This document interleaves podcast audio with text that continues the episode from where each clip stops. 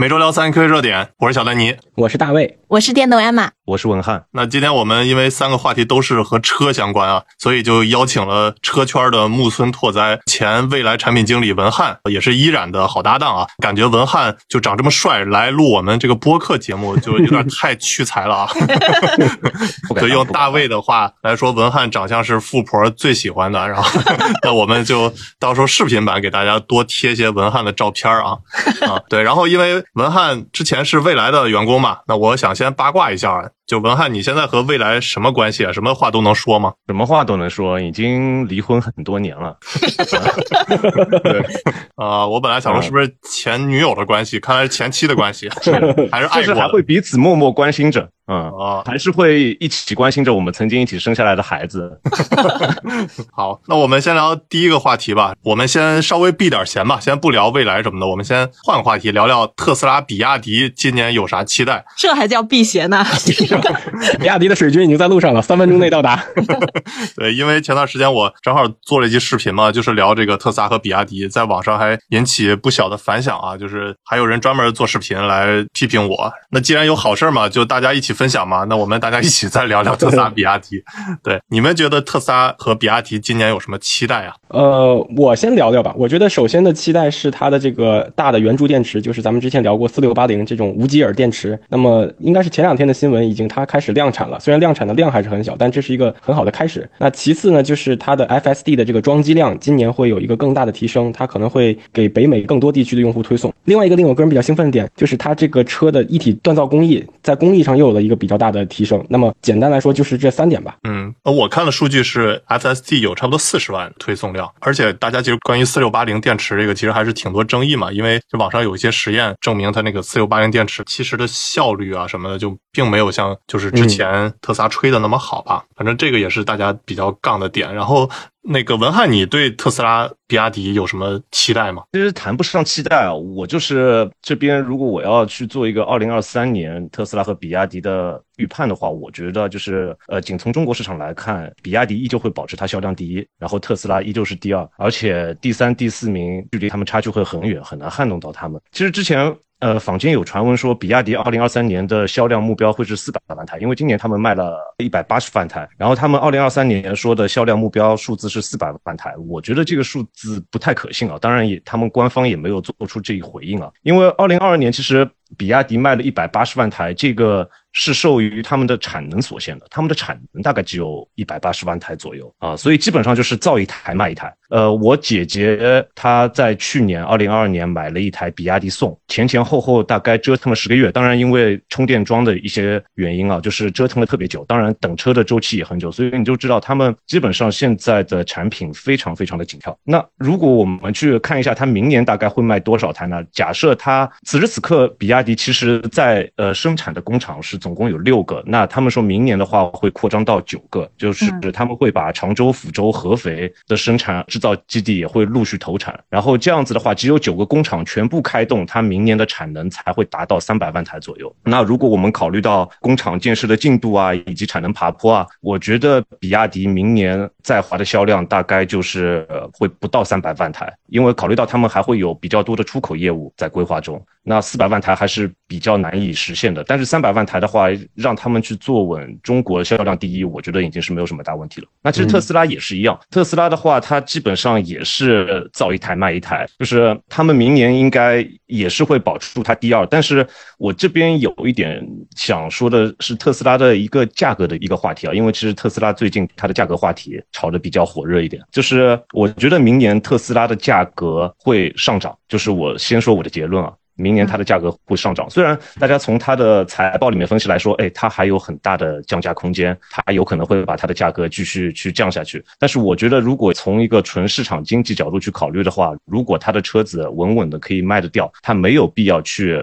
人为的把自己的利润给降低，那为什么它今年的价格会有比较大的波动呢？其实，在我看来，就是由于它现在的产能的话，你会发现它有一点，就是如果我们把特斯拉全年的在华制造量、销售量和出口量去拉一条线出来的话，你会发现它会固定的有几个月会把自己的产能释放给欧洲啊，然后又集中的会有几个月会在华销售，所以它等于是人为制造了一种供大于求和供小于求的这样子的一个状况。那其实它在那个供小于求的时候。呢，也就是说，他那几个月，比如说他要集中的去那个满足欧洲的市场需求的时候，其实你就会发现，在那几个月里面，大家买车需要等特别久，有的时候他会告诉你需要等四个月，有的时候他会告诉你需要等五个月。那这个时候，其实特斯拉可以靠涨价去把这个市场的这些等待的人，其实是可以去打退他们的。但是特斯拉并没有这么做。啊，但是它在那个供明显大于求的情况下，它是选择了去降价，因为它要快速的把集中要在中国消化掉的产能，它要快速的去销售出去，所以你就会发现特斯拉的话，它的价格会有这样子比较大的波动。那明年的话，我觉得有几个点，第一个就是它欧洲的工厂。它的产能会爬坡上去，然后欧洲当地的需求量又由于俄乌战争，它的有可能它的需求会相对来说会疲软一些，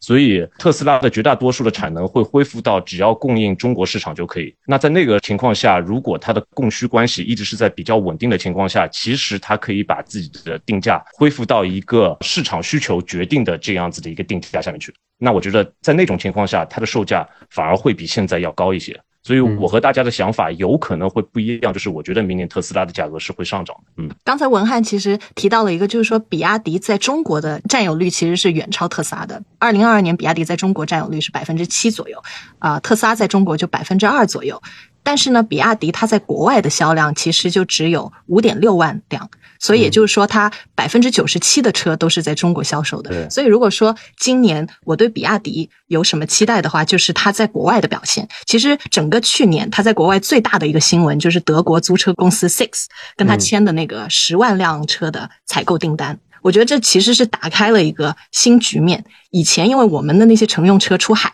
都是想着怎么卖给个体户的消费者，但其实这个是非常非常难的。你要怎么样能够让国外的消费者用很快的速度，而且是大批量的看到、体验到你的产品，你上来就让人家买，就非常重了。所以，比亚迪它以这种 to B 的方式，包括未来啊，之前以租赁车的形式，还有呃，我们现在在中东做这个项目，就把烧油的出租车变成中国的纯电车，这些都是能让大量的消费者低成本的体验到中国产品的模式。那这个啊，我觉得是去年才大规模打开的一个新方式，也是就是这几年出海会非常重要的一个方向吧。然后，另外就是，呃，我还知道，比如说像高和现在会把二手车，而不是说新车拿到国外去卖。以这种形式绕开一些很繁琐的认证，然后也是加速让当地消费者能够体验中国车，这些比较曲线救国的出海方式，我觉得是啊，我今年非常期待看到的商业模式上的创新。嗯，对，反正我感觉特斯拉和比亚迪有一个共同点，也是刚才文翰提到的，有一句话我是印象特深刻，就是他俩都是造一辆卖一辆，就是说都是这种供小于求的。就比如说啊，我们上集不是聊那个特斯拉，它那个股价大跌嘛，跌到一百零几了。然后这一两周嘛，就是开始打脸了嘛，很快就涨到 一百七十多个、一百八了，对吧？其实就是也是因为前两天他发那个财报电话会上的时候，那个马斯克也透了一些信息，就是说特斯拉一降价，它的那个订单的速度基本上是它生产速度的两倍，相当于它这个订单数又恢复了挺多。所以包括就是特斯拉为什么这一两年。没有推出这个新的车型，其实也是就是它之前那些车型都交不过来。然后马斯克还提到一个关键点，就是说这个电池啊本身的量就不太够，你哪怕出了新车型的话，也是把这些老的车型电池转到新的车电池上面，你的这个总体的这个交付量就是也不会有一个明显的增长。所以这还是挺关键的。就是刚才也是大卫提到，就是四六八零电池，我前两天还在那个知星球发了一条，就是说大家很多人就是盯着它那个四六八零那个电池，它的这个。效率怎么样？然后是不是有这个功能性的这个提高？其实我觉得这个没有抓住特别大的这个重点，就是因为其实四六八零，我觉得最大的意意义其实是啊，一方面这个特斯拉其实是要自己把这个电池抓住嘛，就是因为毕竟这个电池成本占纯电的这个整体成本差不多百分之四十左右，包括未来也要做自己的这个电池，其实也是这方面的考虑，就是因为电池本来就。量供的不够，然后还有就是说，顺便就拿一些国家的这些政府补贴什么的，所以我觉得它的这个电池的效率会逐渐的能提升上去，但是目前不是它的这个重点，重点是说它要把这个电池的量供应上去。像为什么比亚迪去年增长那么快，涨了百分之一百多嘛，就是因为它其实是垂直整合，然后它整体的这个供应链能跟得上，大家都交不出车的时候，然后它能交上车，对吧？其实我看很多网友就说等比亚迪等了好久，等了两三个月，我说那你其实是没等过。未来然后未来动不动就要等个半年一年的。对，补充一点，其实四六八零电池本身在它设计的初衷，你想它比原来的这个幺八六五零和二幺七零大了很多倍，它就是为了减少这个呃单电池的生产成本和生产周期，而且它用了这个新的技术，就是呃 cell to structure，那么会减少一些不必要的。就是车型的结构上的零件，那这样会进一步提高它的生产效率。实际上，所谓的电池呢，作为一个啊，怎么说，类似燃油时代的发动机，它确实是一个车最关键的一个环节了，相当于说一个车的心脏。而如何就是说提高这个心脏的这个生产效率，才是我记得我小时候因为在天津嘛，天津夏利后来被一汽买了，夏利呢那时候就说它有产能不够的时候，他们会从日本进口那个发动机，所以到最后就变成呃天津港到了多少发动机，然后才有多少车能交付。就变成这样一个状态了，所以其实，在这个呃新能源领域，我其实比较不乐意看到的就是说，呃，电池成为了这个车的最大的交付的一个掣肘。对，是的。其实关于比亚迪啊，我自己有两方面还挺关注的。虽然这个我做了视频，大家反响还挺大的，有很多底粉非常情绪亢奋。然后我还是觉得这个话要说。第一点就我觉得，其实比亚迪刚才阿麦也说了嘛，它本身。这个整个的这个出海的销量只占整体的销量百分之三，那其实这一两年的话，很重要的一步棋就是要大力的发展出海嘛。那我们也知道，就是像那个欧洲啊、中东啊，其实很多电动车就是卖的又贵，然后又这个交付等的时间又久，其实给很多中国车很大的机会去出海。那我们就是有一些项目其实是跟比亚迪有合作的嘛，然后我们就觉得很重要一点就是说，比亚迪如何处理好就是出海和这个现在整个在国内这个。舆论有点民粹的这种感觉的这个关系吧，就因为我们了解到了，就是说比亚迪的高管其实是特别的尊重像比如说特斯拉这种啊美国的对手的。还有就是说，因为出海的话，其实很重要一点就是说，比亚迪也担心自己就会步入到就之前华为走的那条路嘛，就是说被这个限制啊什么的，所以他们其实是非常谨慎处理的，就是这些民粹的主义，就动不动就 diss 特斯拉就这种感觉。但是呢，就是因为之前比亚迪培养的这些粉丝。丝嘛，他本身就是比较喜欢搞这种事情，就很多人觉得是在帮比亚迪，然后比如说去说别的竞争对手，但其实这个是害了这个比亚迪，就是对于比亚迪下一步棋去出海来说，其实是有点限制的，就是不是一个很好的口碑。对于一个想成为全球化企业的这个比亚迪来说，并不是一件特别好的事儿啊。就像慈禧太后当年有意培养义和团，差点被义和团反噬了。对对对。是的，对，比亚迪其实在选择出海国家是非常非常谨慎的，谨慎到什么程度？呃，我们其实也有跟独联体有一些生意上面的来往，然后呢。比如说，独联体最大的经销商就找到我们，他就有每年有个几十万辆规模新车这样的需求。那他们是非常想引入比亚迪的，但是其实比亚迪在现在这个节点，他们都是不敢跟独联体做生意，因为俄乌战争嘛，就怕卖给俄语地区会遭到欧美的封杀。我们就想，哇，其实这个既不是俄罗斯，而且市场又不小，这样子的这么好的市场，比亚迪都会。嗯，暂时先放弃它，就是为了不想让欧美封杀它。所以就是你看，连就是生意都可以先不做。所以如果是有这种民粹的主义影响到它的，其实是非常可惜的。然后说到这个特斯拉和比亚迪，我就觉得好像这两个品牌，我们一说，大家就会容易有很强烈的情绪。那其实能够那么大范围的引起强烈情绪的品牌不多的。这恰恰说明这两个品牌的江湖地位。然后我觉得我们在讨论这两两个公司的时候啊，应该加入一个环节，就是角色互换。啊，什么意思？比如说特斯拉的死忠粉，他们看比亚迪的东西呢，就很容易不屑。啊，就像仰望 U 八，对吧？人家已经各种很厉害的功能叠加了，什么原地掉头啊，然后这么大的车可以横向移动，然后在水里涉水可以还走半小时，然后高速爆胎也不翻车，等等等等，就这些一系列其他友商都做不到的功能，放在特斯拉粉丝的眼里，很可能就是这些功能都是伪需求。不会有人买单。那这个时候，我们就要角色互换一下。你说，如果这些功能、这些背后的技术是放在了 Cybertruck 上面，是放在了新版的 Roadster 上面，这些特斯拉的死忠粉肯定就是另一套说辞嘛。那肯定就是颠覆世界、引领潮流的黑科技。然后，我觉得同样的，这个角色互换也可以放在那些不喜欢特斯拉、讨厌马斯克的朋友上。我们经常看到有一些网友会认为，所有欣赏马斯克的人都是脑残，丹尼就老被骂嘛。那我觉得，对于这帮人，就可以想象一下，马斯克如果是安徽芜湖人，你就想象马斯克做成的事儿就是王传福做成的。那这个时候你再看他的各种成就，就不会觉得人家是 PPT 割韭菜，就会觉得人家是仰望星空、牛出天际的事儿。所以我想表达的就是，每一个人都有自己的傲慢和偏见。这个时候，他希望比亚迪有的时候能成为特斯拉，而比亚迪确实在很多方面表现不如特斯拉，所以他其实是把一种一种爱变成了一种恨，是有种这种情节在里面的。嗯，对，是。而且我感觉就现在很多这个底粉啊，还是用过去的眼光去看比亚迪、吹比亚迪，其实就是比亚迪。作为一家想要成为全球化的这个公司啊，我都能感觉到，就是他们其实是在海外的一套打法是完全跟国内不一样的。说白了就是有点去这种中国元素的啊。就比如说有两个例子，一个就是说比亚迪汉，它在海外发的版本，就首先第一个是把它那个车内饰里头那些中文的那些字啊，全都给它去了，然后包括后边那个尾标啊，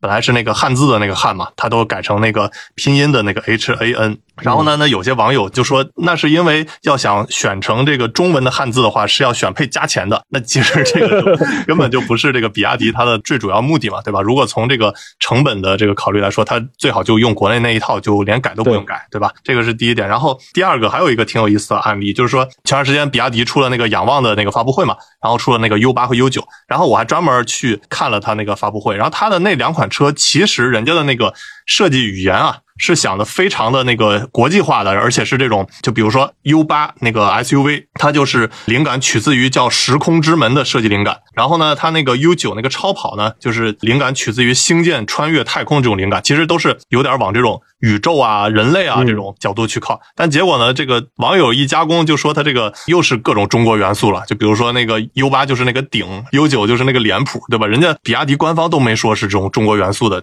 就有些网友就有点过度想象嘛。他其实也是就是觉得，哎，很多人都说这个 U 九什么前脸设计丑啊，其实你们根本不懂，我们这个元素都是按照这个脸谱的。我觉得就有点这个过度想象了，过度加工了。对对对对对。实际上这里我补充一点，刚好赶上过春节，刚好我在美国，你会看到美国。其实很多店他会写，就是说。啊，Happy Lunar New Year！好了，很多中国人就不干了，说 It's a Chinese New Year。我就想说，你什么样的一个东西是利于文化输出的，对吧？这东西是你的，你担心什么呢？比如说，我们每个人都用筷子吃饭，或者东亚文化圈都用筷子吃饭，它叫 chopstick。那你有没有必要非得叫它 Chinese stick？OK，you are using a Chinese stick，这没有这个必要，因为它是你的，它就是你的。反过来说，它如果别人觉得这个东西叫 Lunar New Year，但是他觉得是在给华人，或者说在给东亚这些 minority 在过节日，这其实已经算是一种比较成功的文化输出了。就不要在这个问题上再跟他杠了。我真的是。挺受不了这种行为的，所所以回到比亚迪，其实比亚迪在，我觉得它在国际化上面还是有很多想到的点的，但是很容易被小粉红或者这种义和团式的这种底粉反噬了。对，是的，是的，包括像美国最成功的食物输出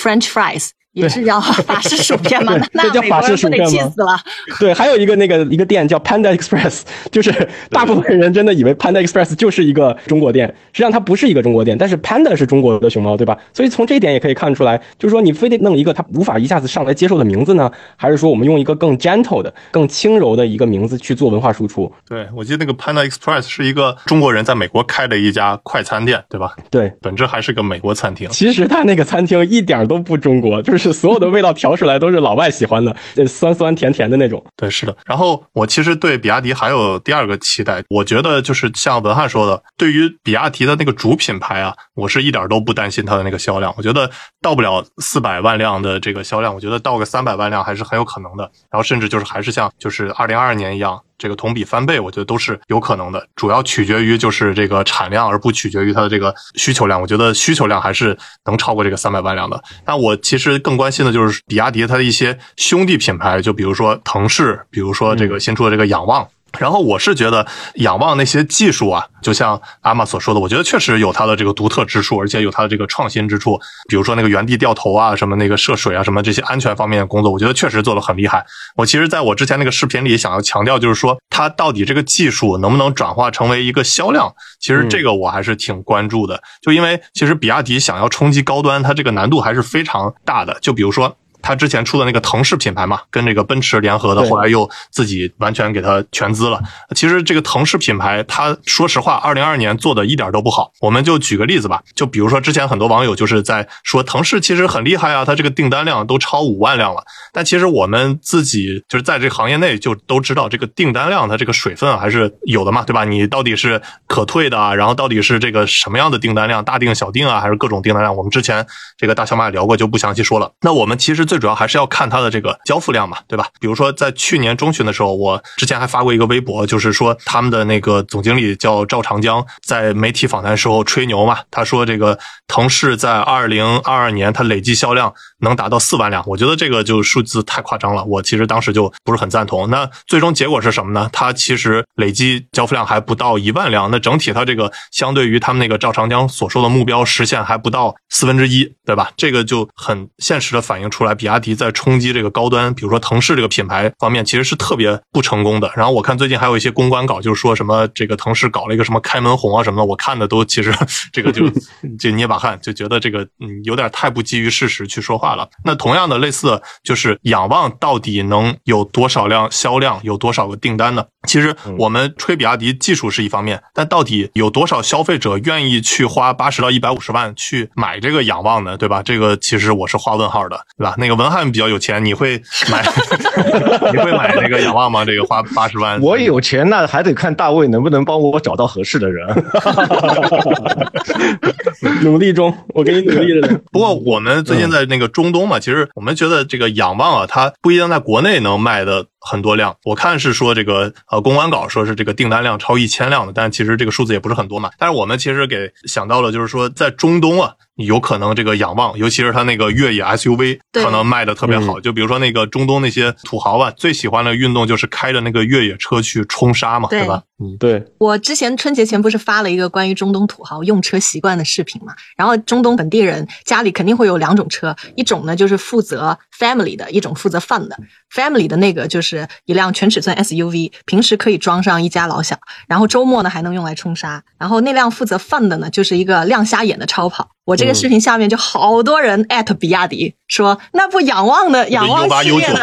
那不就 U 八 U 九吗？专为中东土豪设计。嗯，对他们之前冲沙最爱开的是那个，就有钱的开奔驰大 G，没钱的开四七零零吧，五七零零。对，反正其实比亚迪那个仰望 U 八，它整个在发布会的时候也演示了嘛，就是在沙漠上开的。我觉得这正好符合这个中东土豪们的这个生活场景嘛。对，我觉得首先那个迪拜的酋长就可以整一辆，他是土豪中的土豪，然后呃，他最喜欢开的就是自己的那辆定制版的白色奔驰大 G，所以我觉得可以，我们看看能不能给他输送一辆。对，而且不差钱嘛，这个八十到一百五十万对他们来说太正常了。太正常了，让让让他镶金镶金边儿。对，是的，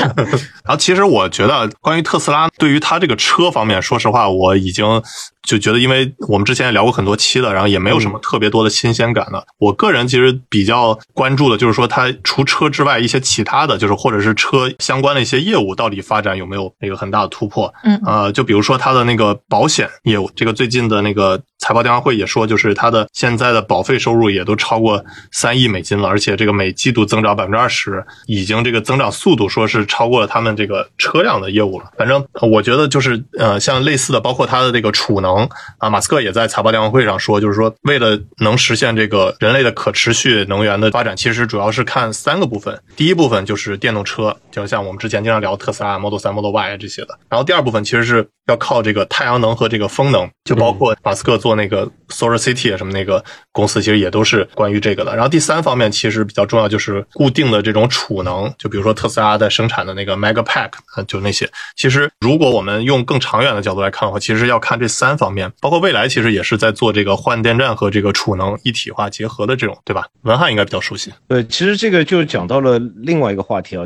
其实现在，呃，我是在行业里面是听说，就是欧盟那边其实在想要去做一些新的法规去出台，就是。它在所谓的碳排放的时候，它并不仅仅考核你车辆的碳排放，它会考核你整个碳足迹、整个产品的全生命周期的时候你的碳排放量。其实我这边想说的一点就是，我们至少国内企业或者说国际上的企业吧，没有一个企业给出了一个目前来看非常好的电池，无论是销毁或者是说回收利用的一个方案出来啊。嗯那其实呃，就是我知道有一些企业它其实是做过这样子的思考，就是想要把电池作为储能的设备。这个是为什么呢？其实现在我们测算下来，就是国家电网发电能力，就是假设以后电动车非常多的情况下，其实国家电网的发电能力是能够满足我们所有的人有可能有一个，就是比如说八百伏的快充、四百伏的快充，它都可以去满足。但是我们现在电网的分发能力是不够的啊，所以瓶颈其实是在电的分发能力上面。所以现在国家也在搞一些所谓的特高压的项目，但是在这个特高压项目在完成前，其实我们很快就会达到用电的瓶颈，尤其是当有越来越多的快充的情况下。所以说，怎么可以把这些我们的电池可以把它当做一个储能的一个容器，去把让电量在那个平时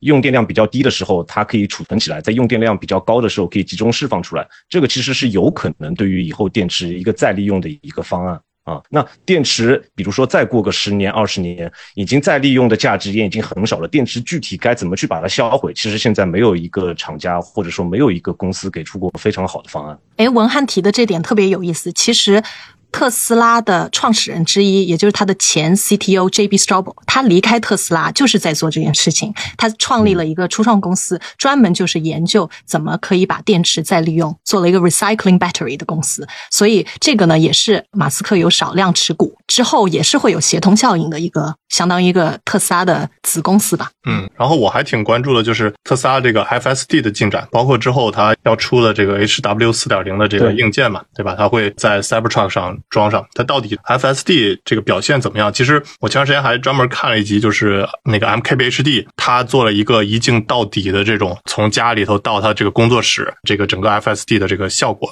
其实说实话，我觉得还挺低于预期的，就是整个这个呃还是出现挺多问题的。就比如说呃识别那个雪糕桶的时候，它确实能识别出来，但是具体它这个操作还是有这个挺多要改善的。包括呃中间遇到一个车停下来，然后它怎么去变道啊？就这些决策方面确实还是有挺多改进的。然后我看那个财报也是说，就是说其实现在都是用的这个 HW 三点零的这个硬件嘛。马斯克是说已经这个安全的这个能力比人类开车要高两。到三倍了，那四点零的话就是会高个五到六倍。但其实从这个实际体验来看的话，反正我是没有感觉到，就是它现在能这个就把人类这个完全的替代回来，还是这个整个开起来的非常紧张。然后 MKBHD 它有一句话，这个让我印象挺深刻，就是说其实它中断那个呃 FSD 这个驾驶的时候，最主要的原因就是因为它会让他开车。非常的尴尬，就是说有一些场景，它突然就停那儿了，后边那个车就摁喇叭，或者是前面那个车迎着过来了，不知道这辆特斯拉在干嘛，就感觉有点像那个老太太在开车的感觉，就很多操作还是像个新手一样，所以这个其实是他打断那个自动驾驶的最主要的原因。对，丹尼这点提的很好，我们其实是在安全性和效率当中进行了妥协，我们不可能在安全和效率当中达到一个非常好的 optimum。就是因为目前的，就是尤其是也特特斯拉这种，就是我们叫 free space，就是呃没有高精地图，没有激光雷达，就是完全依赖实时的这种视觉生成的。它其实，在安全性方面，如果要做的比较高，它就是大量的牺牲了效率。它其实很多我看的那些 beta 的视频，都是在那儿一点点搓，就像老太太过马路似的，一点点搓进去。所以为什么 MKBHD 觉得尴尬呢？它确实是挺尴尬的，但是这种尴尬会带来安全。所以这里面其实它的这个所谓的比人的安全性高多少，是个打星号，就是在牺牲了效率。的时候，它的安全性高了多少？因为我们正常人开车，其实效率还是我们很大的一个考量标准嘛。就比如说，你刚好前面有虚线和实线，你虚线错过了，有些人就为了说赶路，就还是会实线变道。那这种情况，其实在自动驾驶当中是几乎是不会产生的，它是一定不会在实线变道的。对，是的。而且大卫说这点就是很重要，就是它这个安全的几倍这个标准，其实还挺难去评判的。因为现在大家用那个自动驾驶的时候，都是人相对来说比较紧张的，然后相当于你的这个是自动驾驶加上你这。这个人控制的结果，对吧？而且是比较谨慎的情况下，那确实是出现这个事故的数量比较少的。之前我们就是在行业内聊天说，凡是方向盘后面坐着安全员的自动驾驶都是耍流氓。对，那确实就是我这边有可能要提一个和大小马聊科技这个不正确的一个观点啊，就是我觉得自动驾驶已经是对于新能源车或者对于传统的汽油车或者对于整车的销量或者对于一个公司来说不重要。我们这么说啊，就是。完了。完了，我要失业了。就是，当然，在一些特殊场景里面，其实自动驾驶是很有用的，比如说无人车，其实这个是有用的。但是我觉得在消费者购买的乘用车里面并不重要。我们就这么看，国内买特斯拉的 FSD 的选装率是多少？小于百分之一啊。对对，他没有公开的说，但是实际上确实是，嗯。然后比亚迪，在我看来，它的 L 二做的都是不及格的，有影响到他们的销量吗？没有，因为汽车其实它又回归到一个本质什么呢？汽车它无非是卖价格、颜值、空间。最后，它汽车这个产品还是会回归它的本质的啊，就是你会发现，现在只要是把那个精力依旧放在自动驾驶上面的企业，会死得很难看。比如说小鹏，因为他已经他自己说了太多遍，他把自己都给骗进去了。他觉得自动驾驶会带来销量的提升，不会的。绝大多数的消费者，百分之九十九点九的消费者在买车的时候，他无所谓你到底是 L 二加还是 L 二，他不会因为你可以这个匝道你可以出去，那个匝道你不能出去，我就买后者，我就不买前者，他不会这样子的。然后我们再。再去看一点，就是为什么我们包括我们去看特斯拉，或者去看一些自动驾驶公司，现在在资本市场里面，它为什么已经不是那么有魅力了？是因为大家其实想明白了一件事情：你自动驾驶即使全部实现后，你最后的这一个就是怎么说呢？就是你解放了用户的时间以后，用户的这些时间他会投入到哪里去？他绝大概率不会继续投入到你的车子里面去。我们就这么说，我们在坐高铁或者我们在坐飞机的时候，是不是就是自动驾驶？那个时候大家会在干嘛？那个时候大家会在刷手机，会在看。对不对？飞机上的场景比较特殊一点啊，因为没有信号，所以你只能去看前面那个小屏幕。但是但凡有 WiFi 的飞机的话，你一定也是在刷手机啊，对不对？大家会发现，我我花了那么多钱，我砸了几十亿美元去研究自动驾驶，结果最受益的人是抖音，对不对？所以自动驾驶已经不再那么 fancy 了，就是已经是不再那么 attractive 了。所以你看，就包括 Elon Musk，他也会说我要去搞个 Tesla Bot，因为这个人工智能，他才会发现哦，接下去有可能这一块。我打双引号的是比较容易去得到一些资本的青睐的，比较容易去讲故事的，而不再是自动驾驶这一块了。嗯，所以说，嗯，就是我有可能，我对于特斯拉，比如说接下去的期待的话，我根本不期待它到底是 hardware 四点零、五点零、六点零，I don't give a fuck 啊。我更期待的其实是反而是从他们纯汽车的产品战略层面，他们什么时候会出一台 C 级车以及 C 级 SUV？我把 Model S 和 Model X 是定义为 D 级车，就是是和奔驰 S 和宝马七。系和奥迪 A 八，他们是一个 segment 的。那我们要知道，就是在成熟的燃油车市场，在中国，C 级车就是比如说宝马五系、宝马叉五，然后那个。奔驰 E 级、奔驰 GLE、奥迪 A 六，他们这些销量是能够占整个销售池子里面的百分之八的销量。但目前特斯拉在这一块是百分之零。他会很眼红的是，哎呀，宝马五系每个月可以卖一万多台，奔驰 E 级每个月可以卖一万五千台，其实都是非常非常大的那个销量池。但是他现在在这块完全没有进去。而且有一点和我想的是不一样的是，本来我觉得 Model S 和 Model X 它的 Plaid 版本，它会做一个产品定位的下沉，但是没有想到它 Model S 依旧是定位在低级车，那销量一定是不。不会特别 OK 的，但是 C 级车它就等于是现在是拱手相让的啊！现在 C 级车市场占有率最高的话，其实是我们这么看的话是理想和蔚来，特斯拉在里面是没有的。那所以其实我反而比较期待的时候，它会不会什么时候他们会进入这个 C 级车的市场里面去啊？因为即使你特斯拉想要说我是做大众和丰田的，但是其实你也需要就是大众和丰田他们都有雷克萨斯，大众有奥迪，他们是会占住 C 级车的这个 segment 的。特斯拉我觉得它不会一直去把它给放。放开来的，所以这个反而是我比较关注的一个点。当然，我觉得二零二三年他们 C 级车出来不太可能，因为我觉得它下一台更有可能出来的是一台 A 级车，是一台真正入门版的 Tesla。听完文翰说的，我简直要失业了。文翰，我们只能一起找富婆了。但是其实我们再这么说啊，呃，自动驾驶继续研究下去是有它的意义的，因为其实 Tim Cook 说过一句话：自动驾驶是人工智能之母。因为自动驾驶给我扣高帽子，你真的真的能不能赚钱？这句话就是 Tim Cook 的原话，就是你做自动驾驶的公司不应该去把自动驾驶作为你汽车销量的卖点，而是应该是作为你下一个目的地的一个中间过程。因为我们想自动驾驶它整个分析的过程，它是不是有摄像头？我要去观察周围啊，我要有各种各样的感知，我要有各种各样的判断，然后我要去做各种各样的执行。其实你想，如果一个人工智能的话，它做的事情是和自动驾驶是一样的，我要需要感知。我要通过去计算，然后我要知道怎么去执行。所以自动驾驶它发展到最后，它的载体一定是人工智能啊，而不是在车子上面无限的继续卷下去，因为没有商业利益。这个后面的商业利益非常非常小，在 Robot Taxi 里面还有一些，在其他地方是看不到的。嗯，其他地方其实抖音躲在后面在笑呢，你们最好赶紧把自动驾驶给弄出来，钱全是他赚掉的。这里补充文翰说的一点，其实就是在去年年底吧，或者今年开始，嗯，大部分的主机厂它会导向说要用这种比较便宜轻量的这种 Free Space 的自动驾驶，就是类似特斯拉这种，或者说采用 BEV 神经网络这种，把所谓的车路协同，当然这部分是最重的车路协同抛弃掉，然后再把这个高精地图这部分抛弃掉，其实就想做到单车的这个给自动驾驶的这部分的 BOM 不要超过就是两三千人民币，呃，都在往这个方向做。但是呢，确实在中国做这种 Free Space 自动驾驶，它面临的难度是比美国高很多倍的，因为中国的路况更类似一个欧盟，就是它省跟省之间、市跟市之间的差异是比较大，不会像美国的道路一致性这么强。这是第一，其次中国的这个交通规范，就大家遵守交通规则的一个意识不是那么强，这些都是造成了你不用高精地图、不用激光雷达这些组件，它确实体验不会那么好，这个就是面临的问题。嗯，对，是的，而且我也很赞同这个文翰说的，其实现在就大家消费者对于这个买车的时候自动驾驶的这些呃影响，其实是越来越小了嘛。尤其是像比如说特斯拉，我们哪怕是自动驾驶能力最强的公司之一，它在中国也用不上，所以会造成文翰说的就是它的那个 FSD 的选装率巨低嘛。我是很赞同，而且我也觉得这个文翰说的很符合我们大小马聊科技的价值观啊，就是把大卫干失业了，那就可以专职来去聊。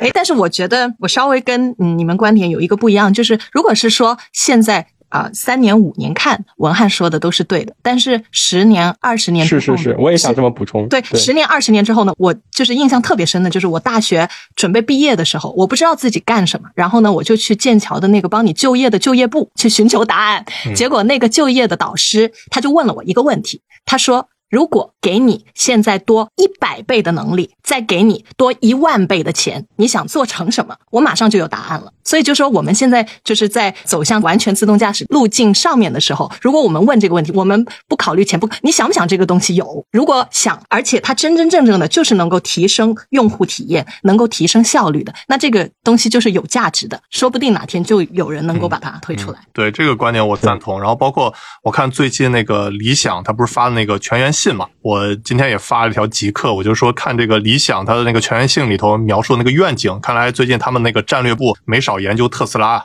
因为 因为各种这个措辞其实跟这个特斯拉之前说的是非常类似的。就比如说其中一句话让我印象很深刻，就是说具备自动驾驶的智能电动车也将会成为最早的人工智能机器人儿啊。这个就是说，其实未来的以后那个虽然大家现在在买车的时候不一定选那么贵的这个自动驾驶，但其实它是通往下一个阶段，就是智能机器人的一个相当于入口的。而且还有包括他这个全员信里头提到了类似刚才大卫说的这个观点，就是说啊、呃以后他们这个智能电动车是基于这个 BEV，然后包括那个 Transformer 模型的，其实也是这个自动驾驶不依赖这个高清地图，然后不依赖那种呃很贵的这种什么车路协同啊、激光雷达什么的。其实这个也是对应大卫刚才说的，就是自动驾驶的一个长期的发展趋势吧。对，不过从就是整个一个技术发展史来说呢，它经常会掉入一个呃就是失望的谷底，然后又到了一个就乐观的波峰。嗯我们在手机时代其实看到过好几次这样的波动，上下上下这样波动，所以我只能说，目前对于嗯自动驾驶的一些唱空吧，其实是又陷入了一个波谷，就说哎呀，我们怎么又投入这么多钱，还是不能在车上闭着眼睛开呢？这个其实也是过分乐观了。但是我们这样想，我们这个技术已经比当时百度最早成立阿波罗的时候，比那个时候已经进入寻常百姓家，进入很多家了，已经好很多了。嗯，对，而且我这边还有补充，就是说，其实现在大家在国内这个路况啊，对于这个自动驾驶公司来说，其实都是地狱级的难度，就是因为确实像大卫所说的，这个省和省之间大家的这个呃交通指示牌啊，各种这个规则呀，然后不一样，而且就是呃人和车其实是这个经常的交错的嘛，对吧？这两个道，这个国内确实是非常难的，但是我们也看到了一些自动驾驶这个场景的落地，呃，就在相对来说比较简单的这个呃路况区域或者是限定范围，其实已经跑得非常顺了。就比如说我们之前视频也聊过，呃，像文远之行嘛，他在那个、嗯呃阿布扎比的那个亚斯岛上，其实就已经在跑它那个自动驾驶车啊、呃、，robotaxi，然后小巴什么的，其实都已经跑得非常非常顺了，因为那边就是人和车。呃，分的是非常明确的，而且这个难度是相对来说国内太容易了，所以在一些特定的领域，然后 to B 的这些场景，其实自动驾驶目前已经是出效果的了。大小马聊科技，用毒辣视角聊科技热点。Oh,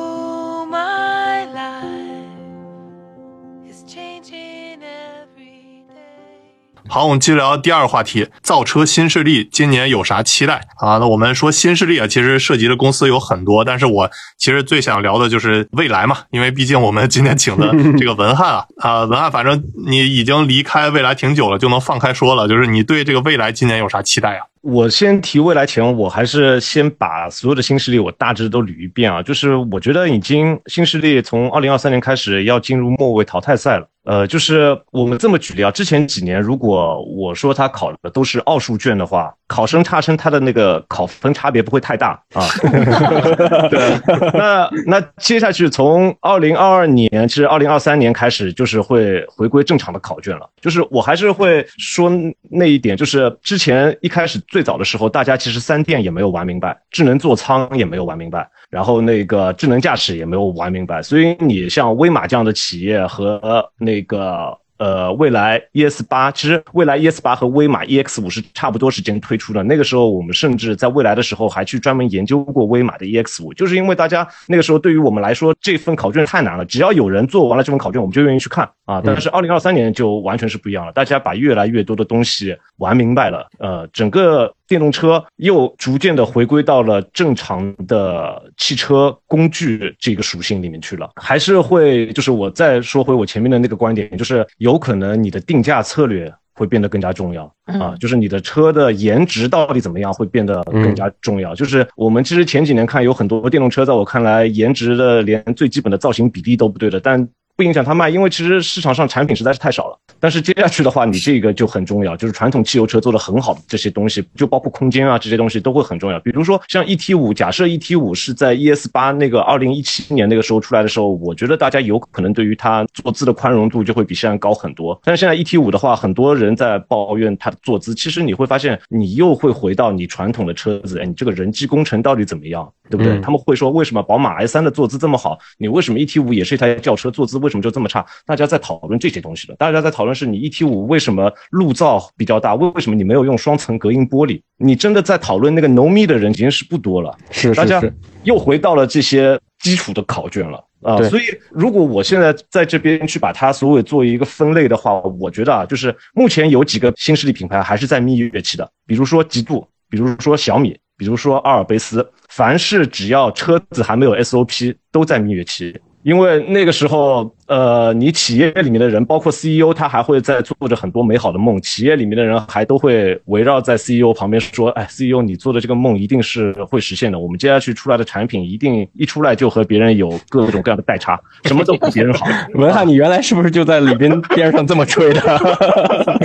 文翰在李斌旁边吹风啊。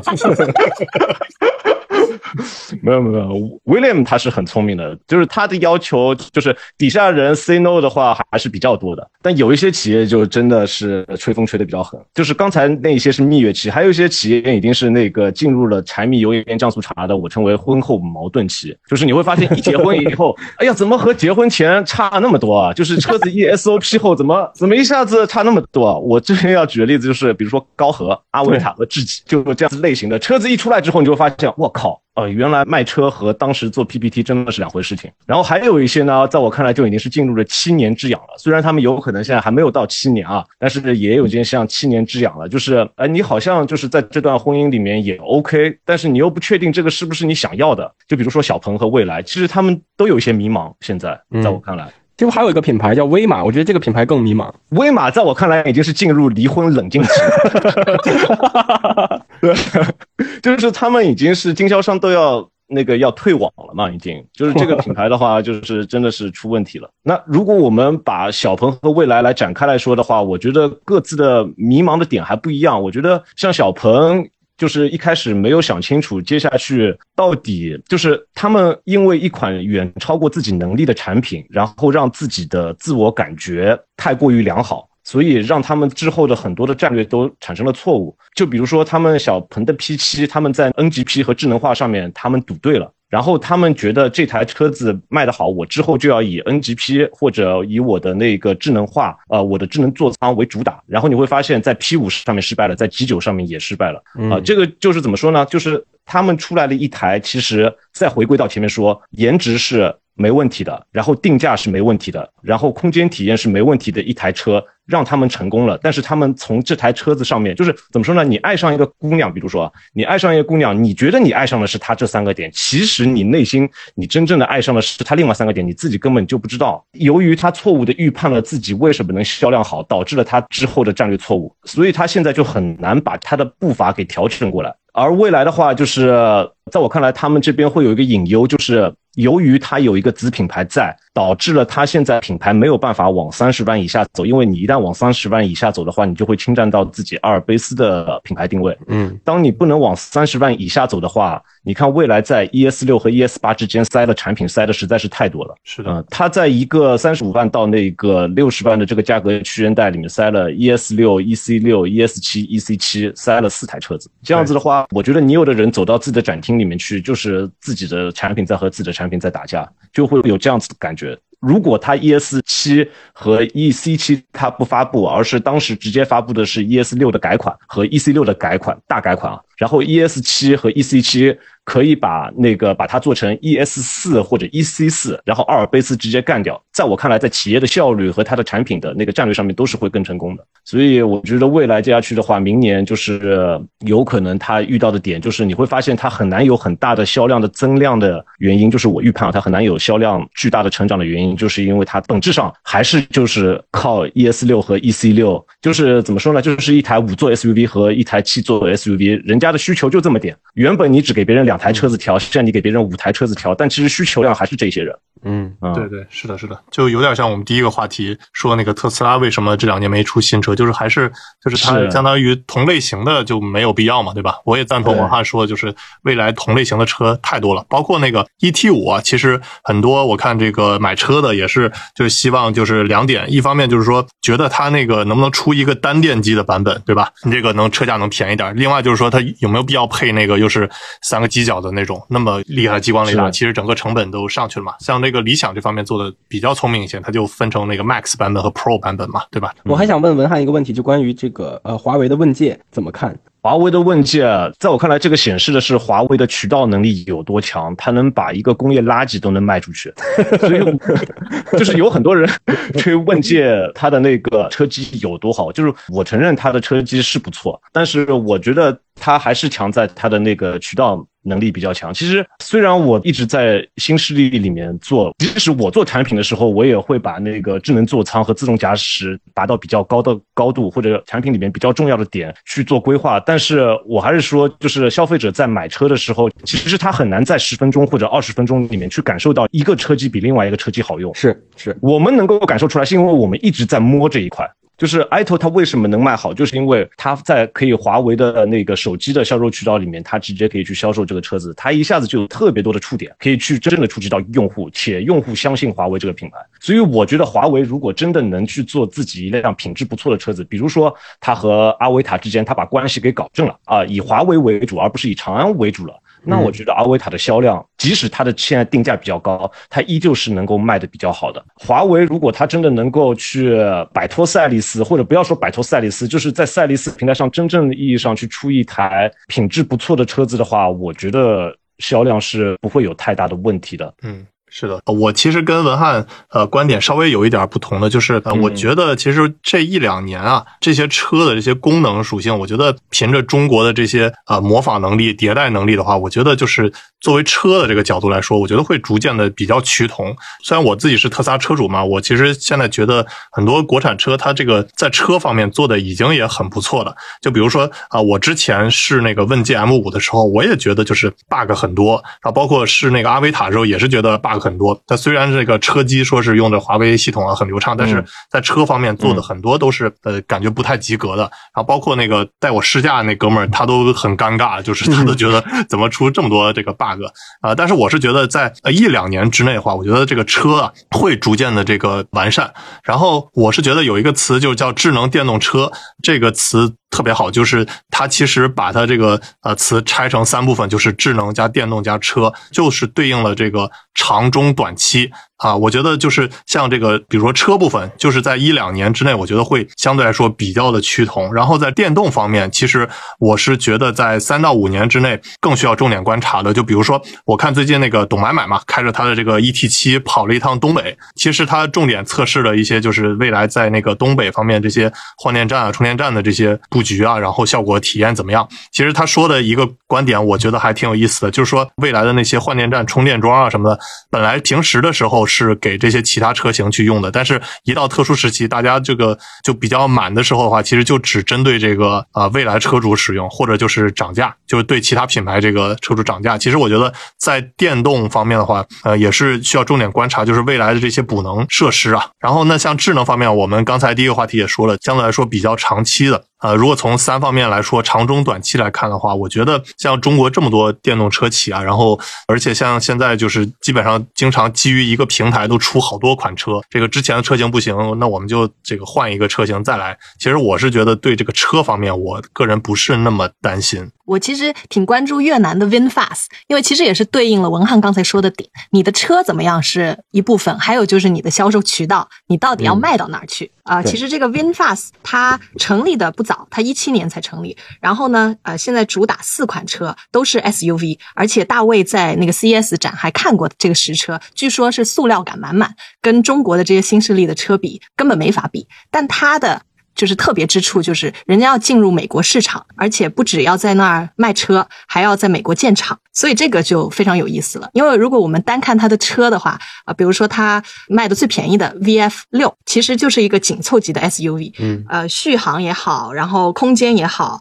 呃，都不如小鹏 G 三，但是呢，比小鹏 G 三还卖的贵，估计会呃三万美金左右，就不到二十万人民币吧。而且它不管是那个三电系统，还是它车内、车外各种，都很多都是中国的供应商。所以这个 VinFast 它自身也好，呃，包括越南本身也好，其实造电动车或者任何造车的经验都非常非常有限。所以现在如果是大规模的依赖我们中国电车、中国供应链去支撑他们的话，其实肯定不会比我们造的好啊。但是呢，它有一个优势，就是美国更容易给它开绿灯，它可以率先进入美国市场。我们之前在聊越南的那一节视频，其实分析过嘛，就越南的人口九千万，那对于美国来说，这个体量呢，让它的劳动力足够多，也足够廉价，但它的这个体量又对美国造不成威胁。所以美国不会像担心中国反超它那样担心越南。东亚品牌，我们看这个现代起亚，还有传统的日本车企，他们其实真正成为一个国际品牌，都是占领美国市场，或者在美国变成一个举足轻重的品牌。那么日系车企呢，它其实是命比较好，赶上的是第一次石油危机，刚好它这种车比较省油，然后美国人意识到说，原来这个车这么省油，这么经济，所以很多人就偏向于买日本车。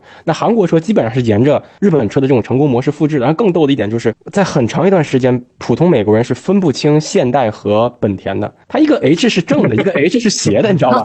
确实确实是很多人分不清楚的，所以他就以为他买的是个日本车，其实是韩国现代。呃那么这个像中国乔丹和美国乔丹。对对对对对对，其实这个 WinFast 它大部分美国人在看到这个产品的时候，包括 CES 的展会，没有第一想到的是越南，他没有第一感觉想到越南，因为这个品牌在包装的时候，包括它展位上的这些人，还有它所用的这些宣传，都是一种很美式的宣传公式。所以这一点，我觉得是比很多中国新势力更了解美国市场的。它起码没有挂上 Vietnam，对吧？它没有挂上很多越南语，它其实是用非常美式的宣传手段，包括请了 DJ，然后现场的一些说唱啊什么的，这些是很打动我的。然后还有一个就是，你看我们以前的买衣服啊、买电子设备，包括苹果手机，大部分都是 Made in China 的嘛。那现在造衣厂也好，包括苹果的代工厂也好，也逐渐从中国搬到了越南。我就在想，这么搞着搞着，会不会电动车的那个供应商在越南也起来，就像那些造衣厂一样？那如果他把供应商刚弄过去了，产业链也完善了，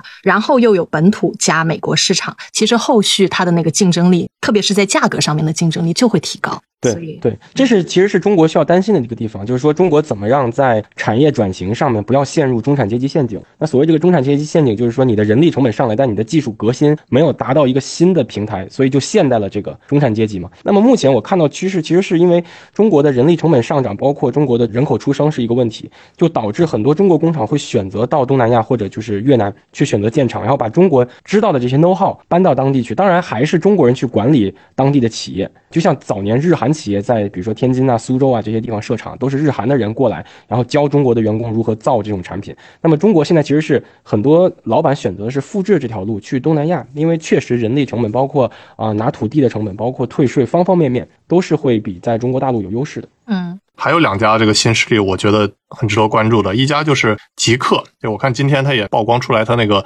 呃零零三的那个海外曝光图嘛，但是这一看就是摆拍的那种各种什么这个车漆啊，都是这种五颜六色彩色的，然后都是那个机位非常正的，就一看就是他们官方自己曝光出来的。然后我们之前不是也聊过，就是极客和 Waymo 合作的这个车型嘛，那当时就觉得很审美在线，包括这个极客零零三嘛，其实也是 Model 三啊，然后包括 C 四零啊，就这些对手。像吉利集团啊，它其实本身就是对于这个做出海是非常的呃有经验了嘛，包括之前收沃尔沃呀，包括路特斯啊什么，就这些嗯品牌。其实我觉得极客的出海还是挺值得关注的。然后这是第一家，然后第二家我觉得蓝图也还挺有意思的。其实蓝图在国内的那个交付量并不是特别高啊，但其实我觉得它也是比较少有的做这种国产相对来说比较高端的这个品牌吧。包括他们这个公司呃老大也最近我看了他发的那个全员信，我也把它放到那个小丹尼知识星球了。就是他其中提到的这个两个数据，我觉得还挺有意思的，就是为什么会有这个蓝图品牌，其实就是像我们国家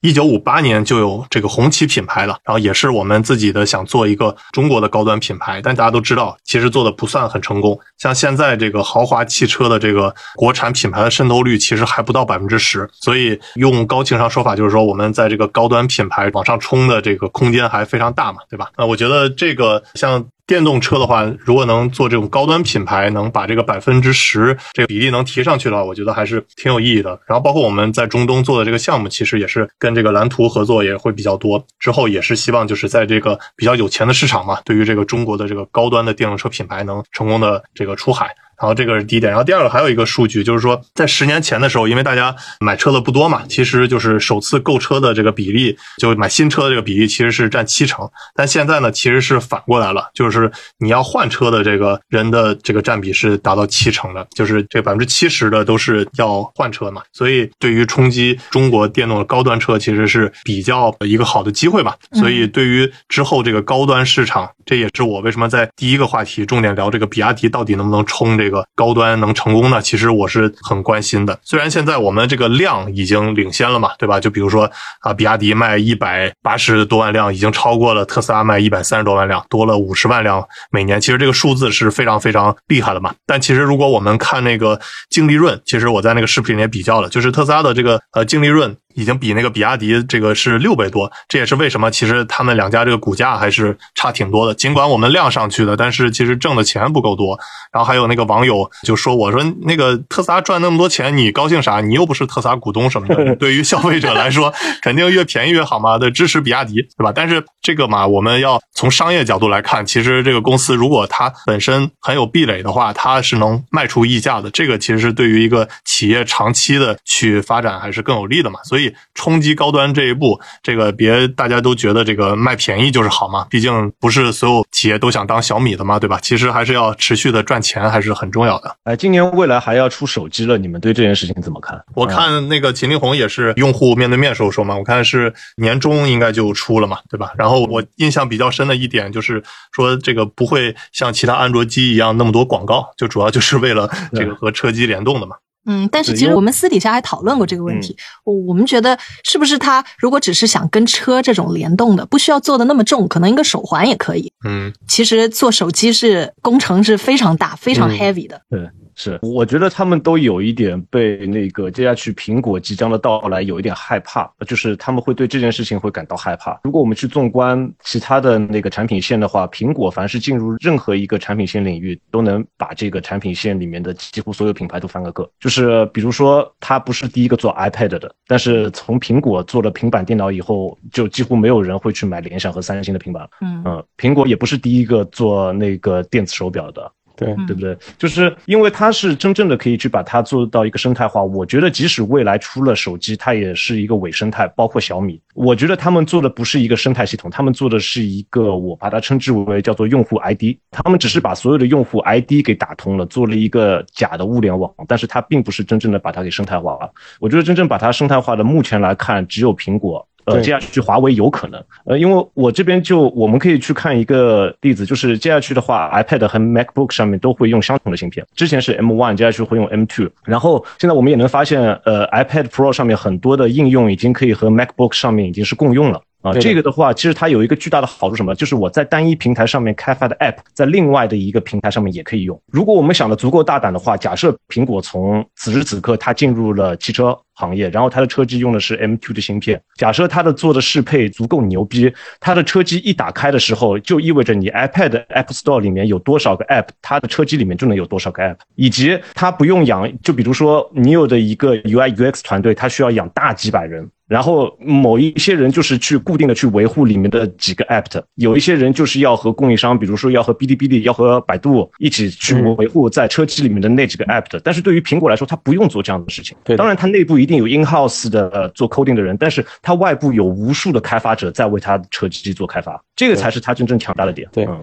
这个话题其实我本来想放到之后聊芯片的里面聊，但是可以提一下，就是苹果做了一件特别伟大的事情，就是把之前的叉八六架构和 ARM 架构之间，它其实是做了一个新的编译器，叫 Rosetta，就是罗萨塔。嗯嗯它用这个编译器，其实就半路收割了很多很多生态了。就是你像我们早年这个呃，比如说苹果机和 Windows，它中间隔了一道墙，对吧？后来这个苹果推出的这个 Boot Camp，然后呢就可以把这些 App 收割在它的 Mac 里，所以那个时候很多人 Mac 装了双系统，虽然是个 Mac，但它用了 Windows。那么后来苹果干了个什么事儿呢？就是它抛弃了 Intel 这个芯片组，它自己做了这个 M 系列的芯片，然后它用了这个基于 ARM 的编译，它又把之前的那些做了一个编译的，相当于是一个桥，所以就把之前所有的 App 都可以在这个 ARM 上用，那也就是打通了移动端和桌面级电脑，甚至是服务器级电脑这个壁垒。那么它其实是可以把这件事情平移到车上的，也就是说，假设苹果要做一个汽车的生态，所有之前在 iPhone、iPad、MacBook 所有上面的这些生态，其实是可以平移过去，并且它使用了相同的这种 UI 设计，就像刚才文翰说的，省了很多时间。因为早年我们在百度阿波罗时候，我们那时候做了一个叫 Car Life，那么我们面对的问题就是有不同的主机厂、不同的车机厂，然后要给它做适配，其实确实是花了很多人力在做 UI、UX 的这方面的调试的。嗯，对，我感觉就是未来的手机吧，然后它大概率卖个几万台是没问题的。它这个车就就是累计交付有差不多三十万吧，有可能百分之十的这个未来车主买这个手机的话，也差不多三万台嘛。我觉得卖个几万台是没问题的。然后我觉得它大概率会之后就像它之前推出的那个 AR 眼镜 Nreal 的那个眼镜一样，就是作为一个相当于未来用户的一个附加品去用。然后，而且我们看，就是为什么未来要去做这个手机呢？其实我记得之前李斌说，就是因为看未来车主的大部分的用的手机都是 iPhone，然后呢，苹果的这个生态又比较封闭，就觉得这个钥匙不能掌握在其他公司手里头嘛，所以就要做自己的未来的手机啊。但是我个人感觉，就是如果用 iPhone 的这些未来车主啊，大概率他不会是就把 iPhone 抛弃了，然后他还是就是可能把未来当成他的这个第二手机去用吧，然后配合这个 iPhone 去使用一下。我觉得这个大概率事件会出现。然后，那我觉得如果是这样考虑的话，那你其实做一个未来手表或者未来手环，其实就相对来说更轻一些吧。然后，我觉得最终可能就是手机会成为 New Life 其中的一个可能销量还不错的产品，但是有多大的量，我觉得还是可能性比较低的。嗯，大小马聊科技，用毒辣视角聊科技热点。Oh,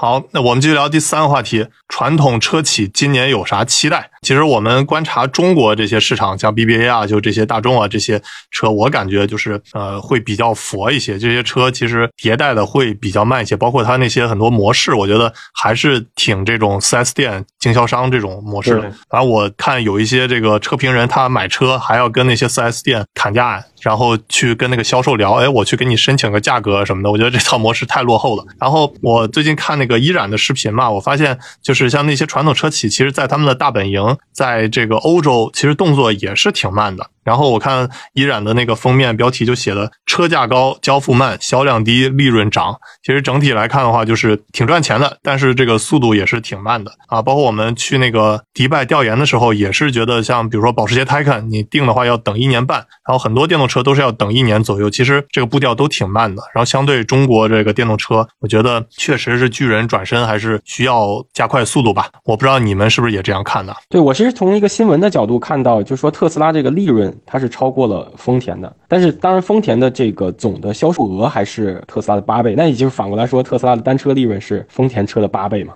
那也就是说，其实特斯拉把这个丰田给打懵了。但是刚好这两天新闻就是丰田章男退休了，就换了他的新的这个丰田的总裁。其实也我觉得也能说明一些问题，就是他觉得可能需要一些新人，或者说需要新的理念来经营丰田。丰田其实去年推出了全系列的这个电动车，但是我感觉也是雷声大雨点小。呃，我之前在丰田里面工作过，就是我当时是在日本工作，然后当时的话，呃，就是我们里面其实完全不会看国内的任何车子，就是当时 丰田基本上主要就是瞄着大众和福特去看的。然后因为我当时是在雷克萨斯品牌里面，所以我们当时主要看的也都是 ABB。他们比较多，但是我现在听我在丰田里面的朋友说，现在他们就是对着比亚迪和特斯拉去研究。他们在中国喜欢研究两个品牌，一个是比亚迪，一个是五菱，因为他们现在在电动的，他们在电动的这一块确实走的比较慢。其实这个和他们整个国家的国家级别的战略错误有问题。其实我觉得丰田章男这一次并不是说他的战略有错误，而是国家的战略有错误。因为氢能源其实并不是丰田的战略，而是日本的整体的能源战略，所以他只是 follow 了整个国家的战略而已。嗯，对。其实包括呃，我们跟日本的客户也有做这些，就是品牌上还有技术上的交流。他们对于自动驾驶是非常非常保守的，可以说是发达国家当中最最最最保守的。就甚至是你在日本其实是看不到呃自动驾驶路测的。因为哪怕路测的审批手续也是很长的，所以如果一个车想在日本做自动驾驶测试，它一定要在那种驾校那种场地里面，它是不可能到公开道路上去做测试的。嗯，所以这种保守主义或者说他们的严谨，其实是限制了这部分的发展。嗯，对，包括刚才说的那个氢能源，其实我看现在有些车企它也在研究这些氢能源，比如说宝马，然后比如说上一个话题我们聊的那个蓝图，但是呢，他们其实这个步调都是比较靠后的嘛，对吧？它还是比较消费者导向的，它并没有像这个刚才文翰说的，就跟着那个日本的国家的大战略，就那种大家都搞氢能源。我觉得现在还会有企业做氢能源，它就是出于一个战略防守，呃，它不会投入非常非常多的资源，它只是怕万一纯电电动车以将来并不是主要的那个方向的话，它自己还能留个后手，所以它只会投很少很少的资源，然后只要把里面的一些能耗给研究透了就可以了。因为整个电动车氢能源的专利的话，丰田一家控制掉了百分之九十，而且其他人几乎没有办法去绕过去了。所以丰田其实它包括整个日本，他们之前在下一步很大的棋，想最终去把全世界给收割了，但是没想到美国和中国都不陪他玩，他根本没有这个市场，所以说他现在非常的尴尬。嗯，然后说起这些传统车企要巨人转身，我就想想到当年的奈飞，因为奈飞之所以有今天，其实就是他自己做了三次重大的转型嘛。以前他就是一个。DVD 租赁公司啊，只不过别人呢是就是去线下去那些实体店租 DVD，然后奈飞呢，它首先颠覆的一点就是靠邮寄 DVD。Danny 做过一个很好的类比，就是相当于你自己到市场买菜，还是说用美团买菜送到家门口的区别。然后做了一会儿，奈飞又开始割自己的命，就转型到流媒体，也就是网上看片嘛。那其实，在当时也是一个特别大而且痛苦的转型，因为互联网那个时候还很不完善的，但他就坚定在这条黑路上。上一直走到底，所以我就想，嗯，问问你们，你们觉得在传统车企里面会有一个这样子的车圈奈飞吗？就是能够通过抓住一些新技术、新方向，然后用新的商业模式去。重新做回这个行业龙头。嗯，我觉得完全新的商业模式可能倒不存在，因为这种老牌车企它的这个脚下的铁链子实在是太长了。但是还是会有一些更加拥抱新技术的。我这里想举个例子是谁呢？是美国的通用，就是 GM，因为 GM 它投了这个 Cruise Automation，其实它很早就投了 Cruise，然后并且它也是率先把这个 Super Cruise 用到车上的，然后它又全新做了它这套电气化平台等等。就我能看到它相对于福特来说，它算是转身很快的。福特还是那种感觉很老。老牌的，就是很 Detroit 那种风格的，就是铁锈公司那种感觉。嗯，我这边回答 Emma 的问题，就是我个人感觉汽车行业里面不会有一个奈飞，因为汽车行业整体的产业链，我觉得比奈飞要长一百倍。我有可能这个一百倍说的夸张一点啊，如果要比一艘大船的话，它会比奈飞整个大太多了。然后它里面涉及到的从最上游一直到最下游销售端，它的整个产业链实在是太强了，所以它很难去掉头转身，因为你随便做一个动作都会动到大量人的蛋糕。你就想在奈飞里面，你很难会想象出会有这样子的一件事情，就是你在传统企业里面，你干掉一个车窗的开关，很有可能就会有五到六个部门跳出来要反对你，然后他们反对的理由还非常的充分，就是你很难想象到，当你动到一个开关的时候，你就会去动到采购的一些呃利益。你会动到一些质量的利益，你会动到设计师的利益，你会动到的利益会非常非常多啊。然后你还有可能他们会说，哎，当你没有这个物理开关以后，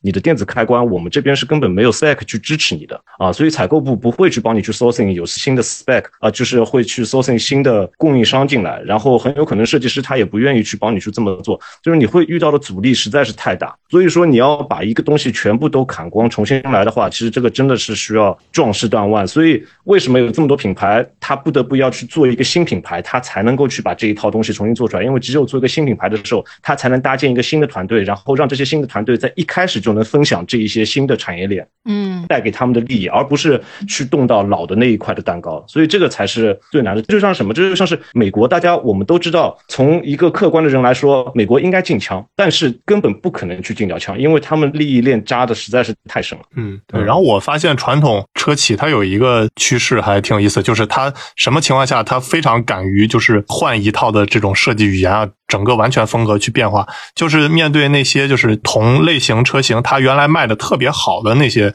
就比如说宝马的叉五，然后呢它那个销量是非常牛的嘛，那同级别的就是卖的最好。但是呢，它就是出那个电动版的时候叫 iX 的时候，那整个就相当于大换面嘛，就是它因为就怕影响这个叉五的那个销量嘛，就是你别搞得太接近的，大家就不买那原来的那个车了，所以就变化很大。然后包括那个奔驰的 S 级的嘛，它其实也是卖的很好的。那它就出那个 EQS 时候，它就整个的那个设计都是大换血。虽然最终那个结果不是特别好吧，就大家其实是觉得它的那个设计改动的那个变化其实是牺牲的功能性过多，所以整个这个销量我觉得都不是特别好。但是像这种方面，就是它还是比较愿意去改的。但是像它那些呃一般的那些车型啊，它其实就是电动化转型就没有那么激进。敢去革自己的命，就比如之前我说的，就是像很多车评人买个车还是搞那些经销商砍价还价这种比较老套的渠道，我觉得还是这个非常有待改善的。然后还有一点就是，其实我觉得这些传统品牌它有它自己独特的优势，呃，还是需要去继承。有可能以后它的这个商业模式都会转变。就比如说，我看有一个 B 站 UP 主叫。两颗皮蛋，然后他之前做一个视频，就是讲这个徕卡嘛，然后那个徕卡其实中间过渡有一个阶段，就是把这个它的一些代表性的这些功能啊，这些设计都改了，其实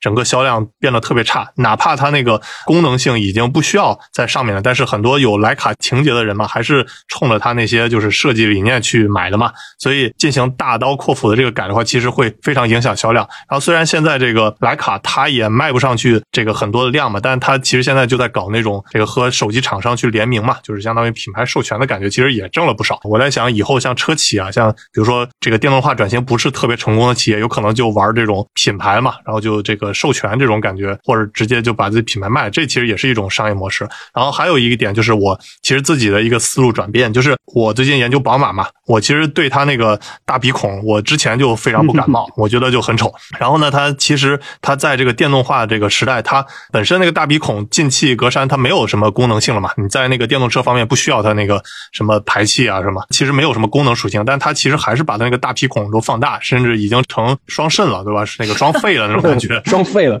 流鼻涕了都，鼻孔太大了。然后我们在那个阿布扎比的时候看它那个广告嘛，就 i 七那个广告，它那个。I 七它那个大鼻孔，它周围还能发光，你知道吗？就是它车能发光，它这个广告牌还专门把那个大鼻孔的那个轮廓给它发光，重点用那个霓虹灯给它标出来，就觉得把那个大鼻孔都给它太放大了。我其实之前觉得这个好丑啊，干嘛呢？何必呢？但其实后来我就看了那个两颗皮蛋讲徕卡那个视频啊，我就觉得确实它这些独特的设计语言啊，品牌的这个你还是要去有些需要坚持嘛，对吧？你不一定是所有的坚持，但是它这个最有代表性的元素还是要坚持。的这样的话，以后哪怕这个品牌它这个车卖的不行了，它至少它这个有很多这种大鼻孔情怀的人，还是会对这个品牌认可的嘛，对吧？这个奥迪那四个圈怎么变？它那个 logo 几百万欧元设计，还是那四个圈设计个啥呀？对，是的，就是对于这种比较高端的传统品牌，就是像丹尼刚才说的打法，然后更加面向大众的传统品牌，其实刚才文翰说了一个很好的思路，就是传统车企里面要有特种部队。其实我们看到的卖的比较好的，比如说。吉利的极氪、广汽的爱安都属于这种传统车企里面分出一个小部队，然后我们接触下来就发现他们团队都很年轻，平均年龄不会超过三十岁啊。你跟他们交流就会比母公司我们对接的人要潮、要年轻、要国际化很多。那他通过这个自己一个小部门没有那么多利益要顾及的时候，他就能走出一条比较新的路。嗯，对是，而且嗯现在传统车企其实在中国这个电动车销量其实压力还是挺大的。这个中国竞争确实很激烈，就别看这些公关稿上说动不动这个同比增长了百分之大几十，就比如说那个啊大众说它这个在华的纯电车型同比增长百分之六十八，然后那宝马呢说它这个同比这个增长百分之九十以上，其实就是因为它这个基数太低了。就比如说那个大众，它增长百分之六十八，它这个才卖十五万辆，其实就是魏小李的水平嘛，对吧？就跟这个比亚迪啊、特斯拉根本没法比。然后呢，宝马嘛，同比上涨百分之九十以上，其实就是从这个在中国卖电动车四五万辆变成了这个九万多辆，嗯这基数太低了。而且这个宝马它这个在中国的电动车同比上涨的这个比率，比它这个全球的上涨还是落后的，所以这一点也确实给这些传统车企压力嘛，因为它宝马它全球的上涨百分之一百一十多，但是在中国只涨百分之九十多，而且基数又低，那其实这就对比下来，这些车在中国卖的还是稍微有点落后的嘛。嗯。啊，包括这个，其实大众它 CEO 叫贝瑞德嘛，就是中国 CEO 贝瑞德，他其实也是发现了这个问题，就是他最近讲话，我看也是说，像中国这些车企啊，它就迭代能力比较强，它这个平台出新车型，平均两点五年就能出一个新车型，但是像传统车企啊，都是四年才能出一个新车型，对吧？这个他们国际企业的全球试错成本是高的，毕竟是一个 global 的盘子嘛。那中国企业说句不好听，你说就某个品牌，它可能三四个月就试一下，三四个月试一下，这种是让德国企业没法做到的。它本身德国人做事儿也不是这样子做的。就是如果我们把传统品牌分成超高端、高端和主流，如果是超高端的话，他们可以完全不着急的电动化，因为他们就非常像当年石英表去打那个机械表的时候一样。当年石英表刚出来的时候，机械表差点都被全部都干趴掉了啊、因为石英表实在是计时太精准了。当年所有在机械表上面说我的计时是无论是这个天文台认证、那个天文台认证都没有用，你永远是比不过石英表。所以当年当日本的石英表进入整个欧洲的时候，你会发现，当年无论是那个劳力士还是是是积家，他们其实都有非常痛苦的那一段时间点。然后他们想了一个方式是什么呢？就是啊，当你走主流的时候，当你的这个计时我没有办法和你去比的时候，我就去讲其他的故事，我就去讲我的制造工艺，我就去讲我的设计理念。其实你会发现，这个和现在电动车和燃油车是非常非常像的，因为你的燃油车你的性能、你的加速性能就是没有办法和电动车比，然后你的那个能源利用效率就是没有办法和电动车比，那你就不要在这一块你再去和他们去，你应该去说，哎，我的加速的体验啊，我的声浪啊，我的这个品牌的文化，你应该去讲这些东西。所以这些超高端的品牌，就比如说法拉利啊、兰博基尼啊、玛莎拉蒂啊，他们其实应该不用去极为着急的做电动化，是你只要把你现在的东西拥抱好，且能够把你的故事讲完就可以了。好，我们再说一般的主流的品牌，主流的品牌的话，必须得马上去做电动化，不然你就很有可能死得很难看。我们现在还能看到哪一块和卡西欧卖的差不多贵的机械表吗？我我觉得我只能想起一个品牌叫做那个 Seiko，就是除了精工以外，其他所有品牌都死光了。但精工也是日本的呀，对，是，而且精工他们也做石英表，关键是对对不对？就是你这些主流的曾经的机械表已经全部都死光了。如果你不及时的转身的话，那我们如果再去看比较尴尬的，其实就是一些我们所谓的豪华品牌，奥迪、宝马、奔驰。你现在太过于着急的去做电动化的话，你很有可能把你原来的一些品牌擅长的东西给丢掉了。因为奥迪、宝马、奔驰原本他们和普通品牌比，他们最大的优势在哪里？他们最大的优势在他们那套动力总成，他们有极好的发动机，他们的心脏特别好，他们有极好的变速器，他们的头脑特别好，这是他们最大的护城河。但是现在在这一块，在电动车里面，当你的动力总成平权后，这一块东西他们的优势没有了啊，所以他们其实自己也是比较迷失的。我们就这么看，奔驰 EQ、宝马 i 和奥迪一创，我们其实现在看起来这三个品牌都是没有做好的，而且他们自己还有非常大的历史包袱。我们就举一个例子啊，你就比如说宝马 i 系列，i 系列的话，现在它卖的比较好的是那个 i 三和 i 四嘛，对不对？嗯，它的四的话，它是归在宝马的四系列里面的。但是你会看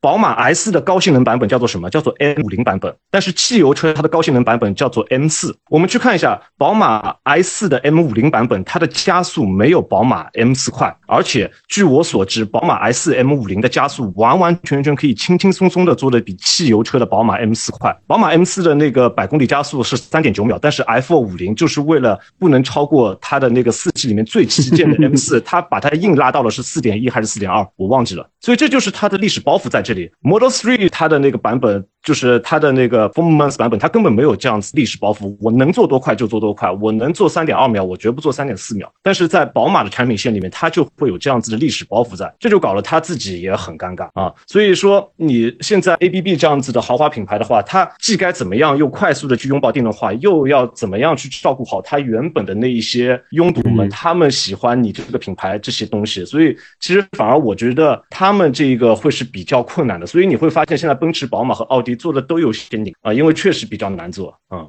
嗯，对对，感觉我们这个话题本来是说期待了，结果说了这个传统车企的 包袱和困难了。对，不过期待就是希望他们在今年可以甩掉包袱，克服这些困难嘛，对吧？那今天我们节目就到这儿，然后非常感谢文翰来做客，而且文翰他在 B 站有自己的号，叫 Total 文翰，就和那个日本的那个马桶一样，这个是我的乳名，这个真的是我的乳名啊！哦，很接地气了。我爸妈给我起这个名字的时候还不知道日本有 “Toto” 这个问题呢。对对对，你还想听我们大小马聊什么科技主题呢？欢迎给我们评论留言，顺便点个关注，我们下期再见。Oh, my life